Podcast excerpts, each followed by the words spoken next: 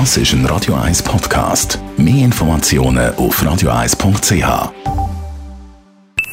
Die Morgenkolumne auf Radio 1 präsentiert vom Grand Casino Baden.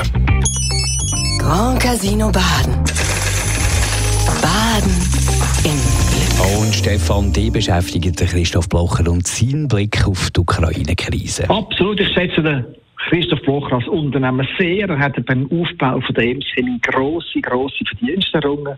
Aber was er regelmäßig zum Ukraine-Krieg zum Besten gibt, das ist in meinen Augen Hafenkäse und hat nur einen Zweck, Stimmung machen für die Neutralität, Initiative von seiner SVP. Aber ehrlich gesagt, ich glaube, dass der Schuss hinausgeht, weil all das Geschwurbel, wonach die Schweiz im Krieg mit Russland steche und auch noch mitschuldig am Tod der russischen Soldaten, das ist doch ziemlich gaga. Da bin ich übrigens nicht alleine.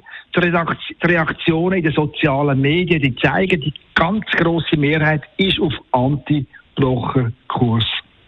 Aber ja, es gibt halt auch dem Land 10 bis 20 Prozent, wo die brutale Realität in der Ukraine auf den Kopf stellen und wo die Ukrainer zu den Kriegstrieben machen und die Russen zu den Opfern. Und die Opfer nicht nur von den Ukrainer, sondern vor allem von den USA und der EU.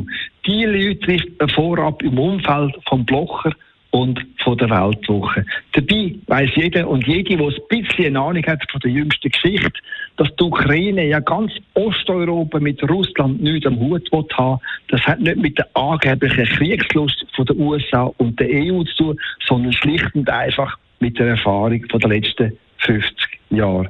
Im und nach dem Zweiten Weltkrieg haben Russland die Länder nämlich besetzt, unterdrückt, ausbeutet und Andersdenkende ins Arbeitslager gestickt oder an die Wand gestellt. Das sind Zehntausende von Osteuropäern, von den Russen umgebracht worden. In Polen, in Lettland, in der Ukraine oder auch in Litauen. Der Widerstand gegen die Russen ist also nicht von den Amerikanern oder von den Europäern angestachelt worden, sondern der gründet in der grauenvollen Erfahrung von den osteuropäischen Ländern mit Russland. Und dem Ruf nach Freiheit und Demokratie. All das aber wird vom Blocher und von der Weltwoche Schreiber ignoriert. Stattdessen wird das Zerrbild vom Westen gezeichnet, wo angeblich nur eins will, nämlich Russland von der Weltkarte ausradieren. Nur das ist eine abstruse Denke.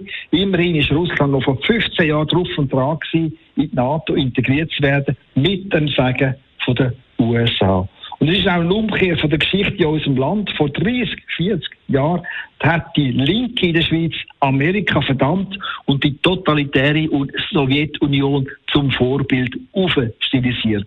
Und heute ist es genau umgekehrt. Es sind nicht mehr die Linken, die das Loblied auf Moskau anstimmen, sondern es sind die Rechten, die den Westen verspottet und dem Putin nach dem Maul redet. Und das ist in meinen Augen schändlich. Die Morgenkolumne auf Radio 1. Stefan Barmettler, Chefredakteur von der Handelszeitung. Seine Morgenkolumne gibt es zum Nachlesen bei uns im Netz auf.